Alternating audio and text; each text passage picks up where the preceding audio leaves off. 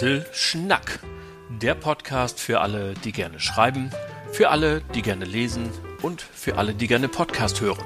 Präsentiert vom Leseforum Oldenburg e.V. Am Mikrofon begrüßt euch wie immer Oliver Bruns.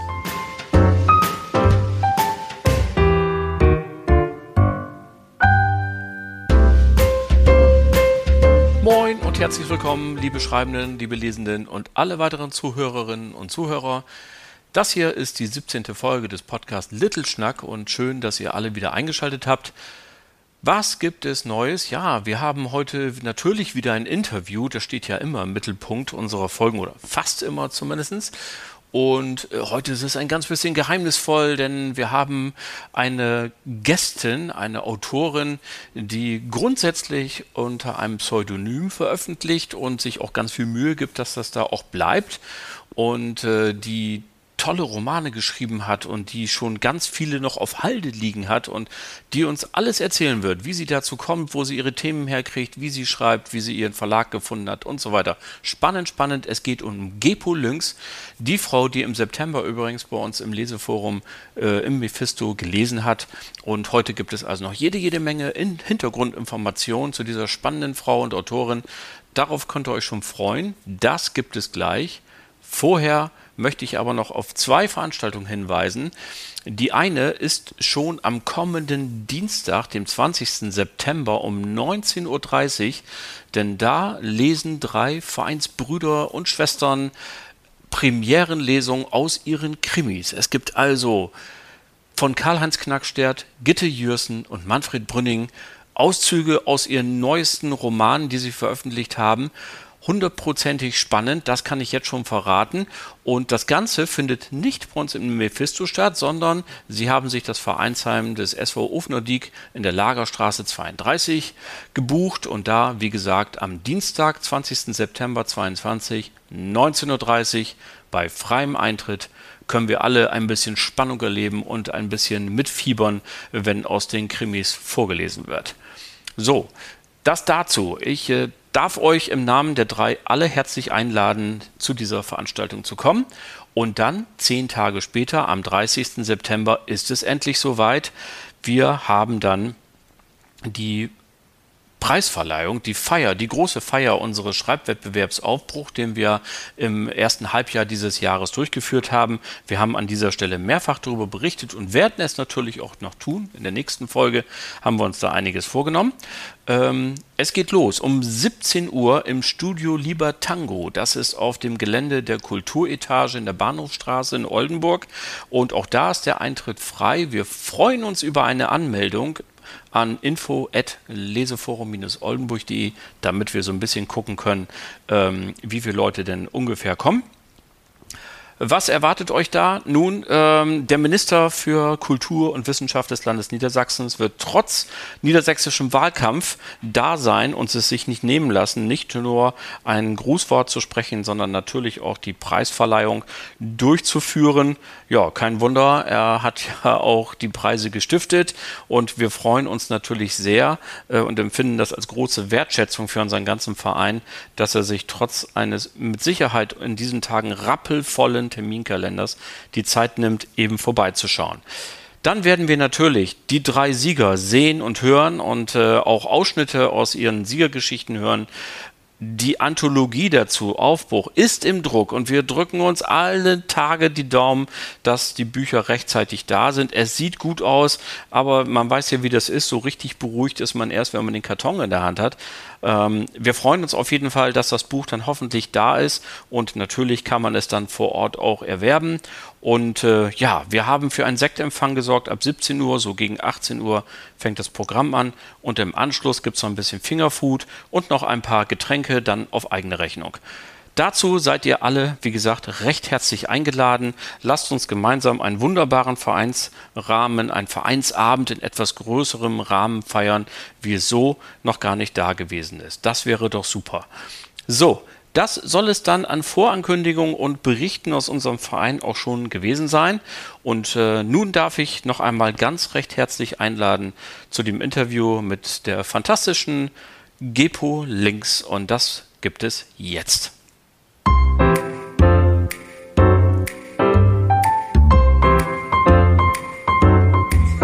Liebe Leute, und am Rande dieser Leseforumslesung habe ich mich ein bisschen abseits nochmal hingesetzt mit meinem heutigen Gästin, obwohl sie mir gesagt hat, ich darf auch ruhig Gast sagen. Wie dem auch sei. Hallo, Gepo Links.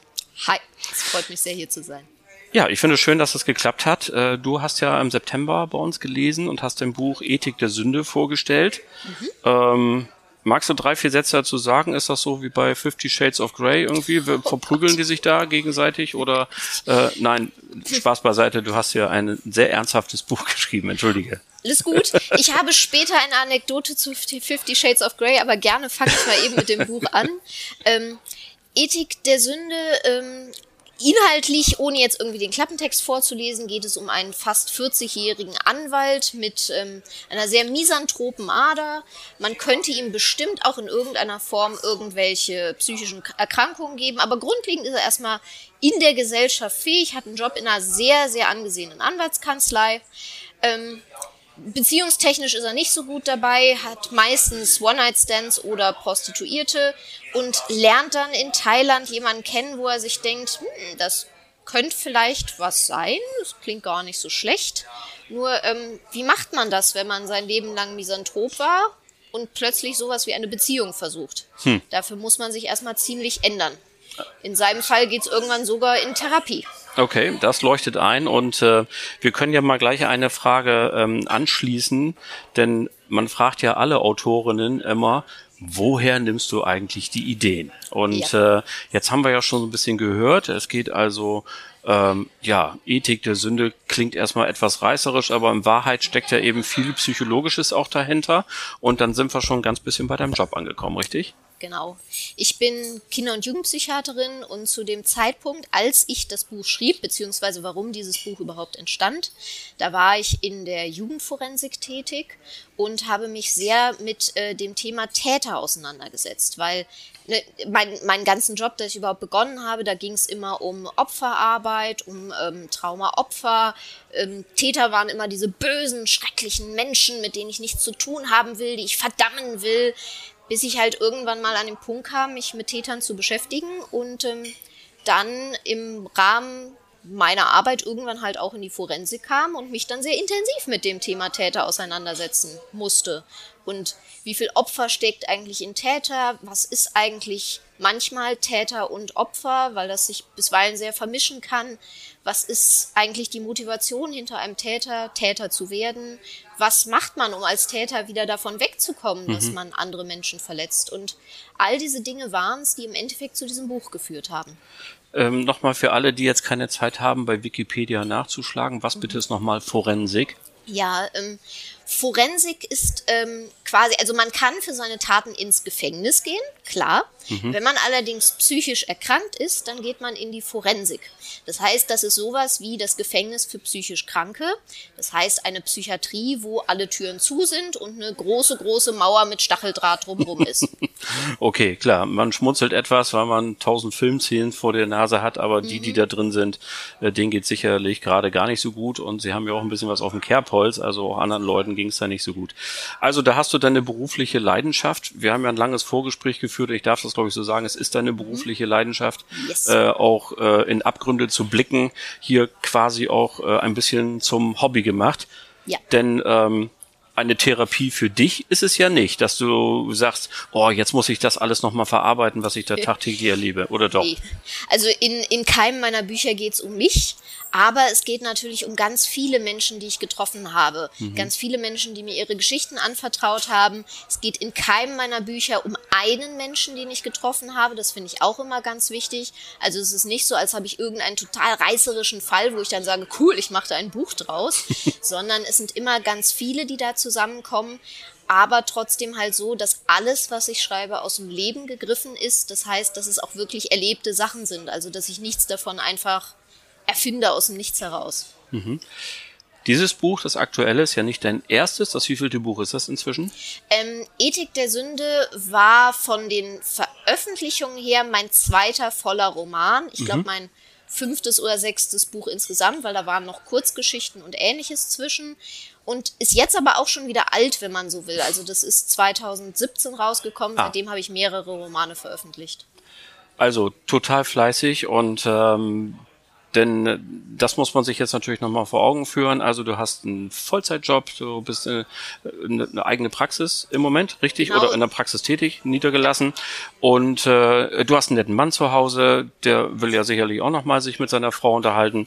Wie schreibt man so viele Bücher in so kurzer Zeit? Was ist dein Erfolgsrezept? Also ich weiß nicht, ob das so kurze Zeit ist. Also wenn ich manche meiner Kollegen angucke, die da teilweise irgendwie vier bis sechs Bücher pro Jahr raushauen, da denke ich mir auch, ich habe keine Ahnung, wie die das machen. Also ich schreibe im Durchschnitt alle zwei Jahre ein Buch. Okay. Ich schreibe einfach nur schon ziemlich lange. ich glaube, das ist so der, der, der Hauptpunkt. Mhm. Okay.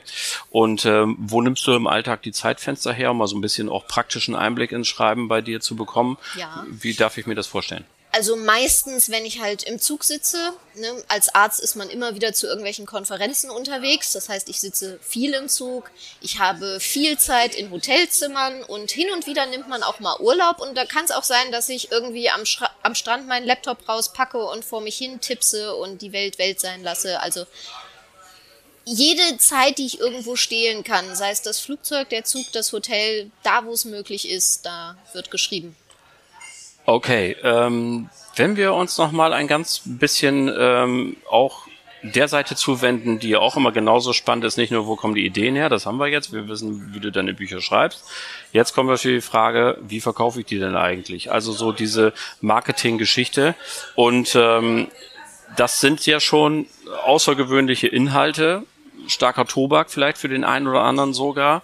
Also es ist eben nicht der, der Herr nichts gegen Ostfriesen-Krimi. Ich wollte gerade sagen, der dahergekommene Ostfriesen-Krimi, äh, Klaus-Peter Wolf und alle anderen mögen mir das verzeihen, aber ähm, das sind schon besondere Charaktere. Da geht's, wie gesagt, auch ein bisschen in die Tiefen der Psyche und so. Wie hast du es geschafft, dafür Verlage zu finden oder einen Verlag zu finden, der gesagt hat, mit äh, diesen Texten machen wir's? Ja, also ähm, wenn man so ein bisschen guckt, wann habe ich wo was veröffentlicht, dann gibt's äh, 2012 eine Veröffentlichung in einem sogenannten Wagner Verlag, den man heute nirgendwo mehr finden wird. Der ist äh, insolvent gegangen. Das war mit viel Schmerz verbunden. Das ist keine schöne Geschichte. Und ähm, dann habe ich, nachdem der irgendwie insolvent war, das ganze hohe Wellen schlug, habe ich irgendwie viele Jahre mich in meinen kleinen Einsiedlerkrebspanzer zurückgezogen und dann dachte ich irgendwann, okay, du versuchst das nochmal. Entschuldigung, darf ich einmal eben reingrätschen, ja, weil wir auch ganz viele da haben, die noch nicht veröffentlicht haben. Ja. Und äh, magst du dann trotzdem sagen, wo drin der Schmerz genau lag, damit ja, wir anderen absolut. diese Falle, die da ein bisschen, ein bisschen so eine kleine Falle reingetappt, Richtig. kann man sagen, oder in ein Geschäftsmodell geraten, das du ja. niemandem mehr empfehlen, empfehlen würdest. Ja. Vielleicht sagst du noch mal zwei Sätze dazu, was. Das, das mache ich gern. Also ist, ähm, ich hatte mich bei vielen, vielen Verlagen beworben. Ne? Zuerst schreibt man alle Großen an, mhm. alle lehnen einen natürlich ab. Manche mehr oder weniger nett. Also da gab es, da gab es definitiv nette, da gab es manche, die definitiv weniger nett waren. Und ähm, dann bekam ich von, ich dachte zu der Zeit einer Freundin eine Empfehlung für diesen Verlag, diesen Wagner Verlag. Ich durfte später feststellen, dass das weder eine gute Empfehlung noch eine gute Freundin war, sondern mhm. das war ähm, eher in böse Absicht. Und äh, ich kam dadurch an einen ähm, Verlag, der quasi sagte, wir sind jetzt kein voller Selbstzahlerverlag, sondern wir wollen quasi ein bisschen Geldzugabe. Und dann dachte ich, mein Gott, das Angebot klingt erstmal gut. Aber es blieb nicht bei dieser einen Zuzahlungsrechnung, sondern dann kam eine zweite, dann kam eine dritte, dann wurde ein Aufschlag auf die erste Rechnung, dann gab es irgendwelche Dinge, für die irgendwelche hm. extra Rechnungen verlangt okay. wurden und am Ende habe ich sicherlich gut das Dreifache bezahlt, was so ähm, überhaupt das Ganze, also das Lektorat, das, das Cover habe ich am Ende selbst machen müssen, weil der Grafiker wirklich, das war schrecklich. Ähm, aber am Ende kann ich sagen, ich habe sehr, sehr viel Geld verloren an einen Verlag, von dem ich heute weiß, dass er sich nur dadurch finanzierte, dass er halt Leute dazu brachte, diese horrenden Rechnungen zu bezahlen und sie quasi in diesen Verträgen, die sie hatten, festzuhalten. Okay, also das können wir dann ja als Tipp nochmal so stehen lassen. Vorsicht ist immer geboten, wenn ein Verlag eine Vorauszahlung haben will. Da ja. gibt's ganz andere Möglichkeiten besprechen wir ein andermal in diesem Podcast. Genau. Aber deine Geschichte yes. geht dann ja weiter. Die Wunden verheilten genau. ja irgendwann. ja, und dann dachte ich, okay, also ich will jetzt keine zweite Version, wo ich jeden großen Verlag anschreibe und jedes Mal wieder freundliche oder weniger freundliche Nicht-Antworten kriege, sondern ich mache das anders. Ich gehe auf eine Buchmesse und ich spreche da Leute persönlich an. äh, ich guck mal, welcher Verlag eigentlich geeignet ist, welcher Verlag sagt, oh ja, das könnte in unser Verlagsprogramm passen. Und ähm, dann habe ich viele Tage auf der Leipziger Buchmesse verbracht, bin wirklich alle möglichen Verläge abgegangen, habe die sicherlich spannendsten Gespräche geführt. Auch da könnte man jetzt Fifty Shades of Grey anführen, weil wenn man als junge Frau sagt, ich habe da ein etwas außergewöhnliches Buch, kann ich sagen, landet man freundlich bei der ähm, rosa Literatur. Das heißt, äh, irgendwelche Damen mit wenig Bekleidung, die auf dem Cover sich an ein amerikanisches Unterwäschemodel schmeißen, wo ich dann sagen musste, ich glaube, wir haben uns hier gerade missverstanden. Das ist nicht was, wovon ich redete. Aber solche Stände gibt es jede Menge auf der Buchmesse. Ich da gibt es massiv viele von und es ist toll, wenn man bei ihnen endet und dann alle freundlich feststellen, dass das gerade eine bescheuerte Idee war, miteinander äh, zu versuchen zu kommunizieren. Aber nein, am Ende war ich, glaube ich, bei fünf oder sechs Verlagen, die mhm. ernsthaft interessiert waren, die auch ernsthaft geeignet wären. Und dann habe ich halt geguckt, ähm, ne, auf einer Messe kann man sehr enthusiastisch sein, was kommt so im Nachhinein. Ne? Da waren schon die ersten drei Verlage, glaube ich, die einfach sich, ähm, die unzuverlässig waren, die sich nicht zurückmeldeten einer von denen war auch, und jetzt mal eine Lanze zu brechen, war auch ein, ein Teil der Kosten Selbstzahler, mhm. hat aber ganz offen gesagt, ey Mensch, wenn du von einem, ähm, von einem Verlag, der alles übernimmt, Angebot hast, dann nimmst du natürlich nicht mich, also egal wie nett ich dir erschienen bin, dann nimmst du natürlich einen Verlag, der viel mehr Reichweite hat und viel mehr Werbung machen kann, der keine Zuzahlung braucht. Also da muss ich auch mal was Gutes über einen Teil Selbstzahler-Verlag sagen. Da gibt's auch nette Menschen bei. Die sind nicht alle Abzocke. Das nehmen wir sofort zur Kenntnis. Genau. Aber dann war natürlich klar, okay, es waren, glaube ich, zwei Verlage übrig, die mir ein Angebot gemacht haben, wo ähm, die halt auch nicht Selbstzahler waren, sondern wirklich ein Vollverlag. Und dann habe ich einfach den von den Zweien genommen, der mir sympathischer war. Und da bin ich auch heute noch. Also das war für mich ein gutes Auswahlkriterium. Man muss sich halt auch da durch viel Blödsinn durchschlagen und man muss extrovertiert genug sein, 100 Verlage im Zweifelsfall anzusprechen oder 200. Aber dann kommt man zumindest irgendwo an, in meinem Fall. Okay, und ähm, wie sind die heute so drauf? Also animieren die dich auch und sagen, wir hätten gerne zum ersten, dritten, vierten neues mhm. Manuskript? Oder ist das so, dass du heute sagst, du meldest dich, wenn was fertig ist? Wie läuft denn die Zusammenarbeit heute? Das ist so ein, so ein Hin und Her. Also mein Verlag ist wirklich engagiert. Wir haben jährliche Autorentreffen. Das heißt, ähm, wir sitzen mit der Verlagsriege zusammen, viele Autoren zusammen. Wir besprechen unsere Ideen, unsere Bücher. Der Verlag gibt auch so ein bisschen Input. Was würden Sie gern mal veröffentlichen? Man guckt, ob das für sich selber passt. Ähm, man bespricht im Zweifelsfall Romanideen, man bespricht Coverideen. Das ist einfach, das ist schön, das ist direkt, das ist persönlich und obwohl wir mittlerweile weit über 100 Autoren in diesem Verlag sind, ist das immer noch eine persönliche Ebene und das schätze ich sehr. Wir reden übrigens über den Main Verlag, also wie der ja. Fluss, ne? Und äh, da auch mit Sitz in Frankfurt, das passt mhm. ja ganz gut.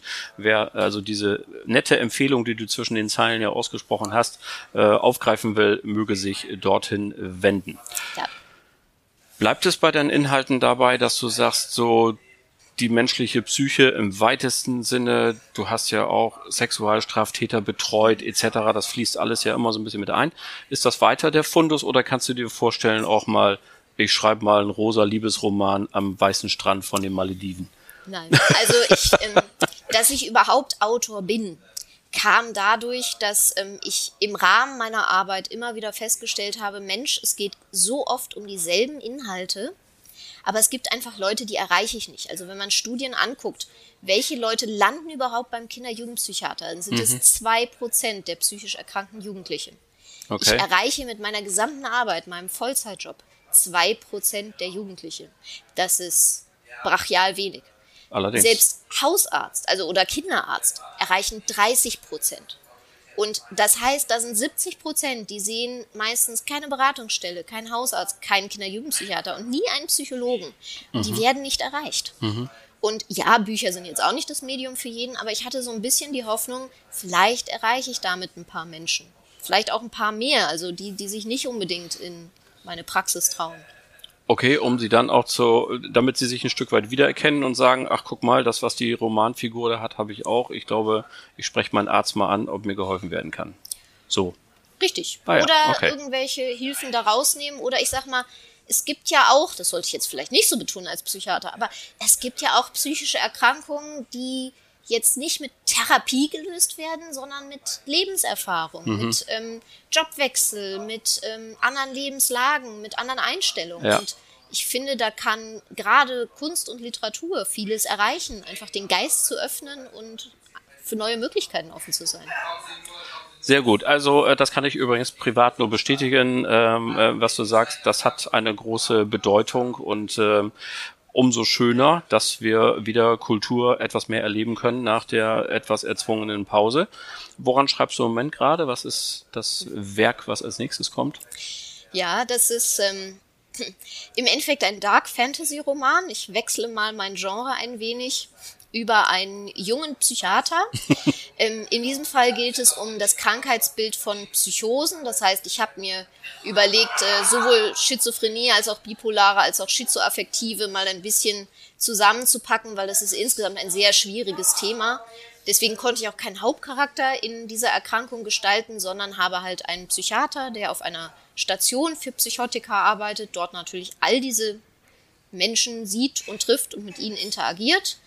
Und ähm, damit das Ganze noch irgendwie einen spannenden Plot hat, taucht äh, ein Wesen auf, was ähm, sehr nach einem Psychotiker klingt, aber leider wirklich ein gefallener Engel ist und ein Tor in die Hölle öffnet. Und äh, wo sich dann der gute Hauptcharakter plötzlich mit mehreren Psychotikern in der Hölle wiederfindet und versucht, sich durch die Hölle zu kämpfen. Also, liebe Leute, ich habe ja den großen Vorteil, dass ich mein Gegenüber gerade ins Gesicht schauen kann und sehe strahlende Augen und die pure Lust äh, am Erfinden und am Schreiben. Das ja. macht ganz großen Spaß.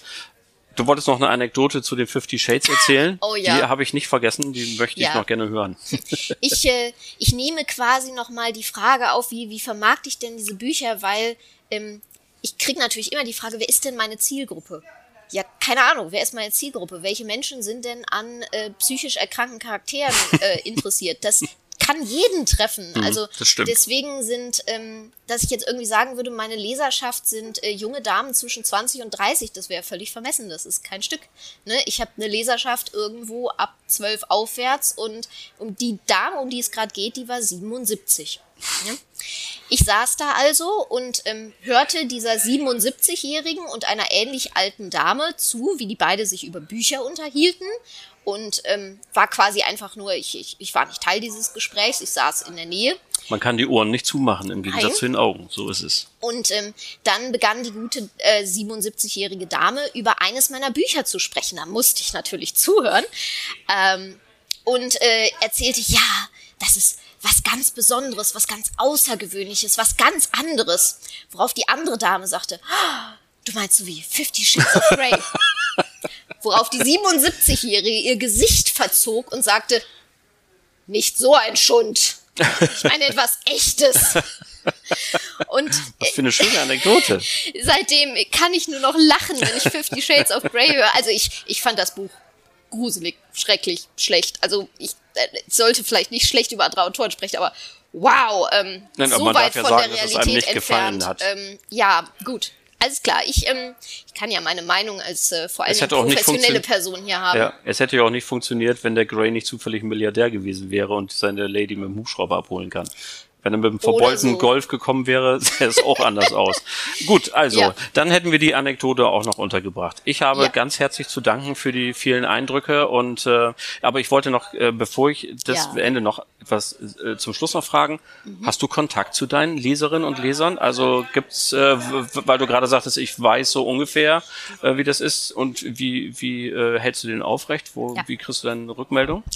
Ich sag mal zu manchen, weil ähm, natürlich zur Vermarktung gehört, dass ich immer wieder auf Messen stehe. Mhm. Und es gibt so ein paar Leute, die schauen einfach regelmäßig bei mir vorbei. Ne? Und die reden dann auch gern mal über ein neues Buch oder wie ihnen jetzt das eine gefallen hat oder ähnliches.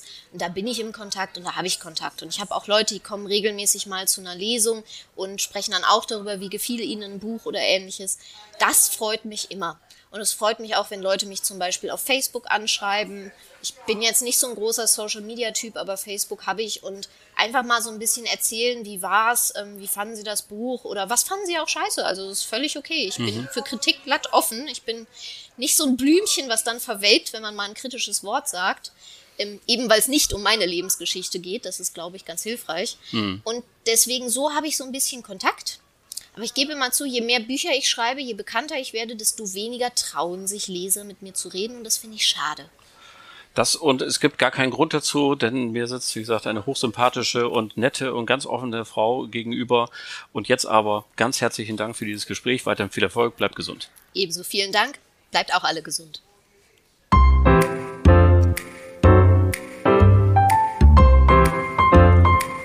So, das war es dann auch schon wieder für heute. Ganz herzlichen Dank nochmal an Gepo für das offene Interview. Das hat mir großen Spaß gemacht und danke natürlich auch an euch alle fürs Zuhören. Die nächste Folge gibt es dann am 15. Oktober. Bis dahin wünsche ich euch alles Gute, viel Spaß beim Lesen und allen, die schreiben, natürlich tolle Einfälle und euch allen überhaupt nur das Beste. Euer Oliver Bruns.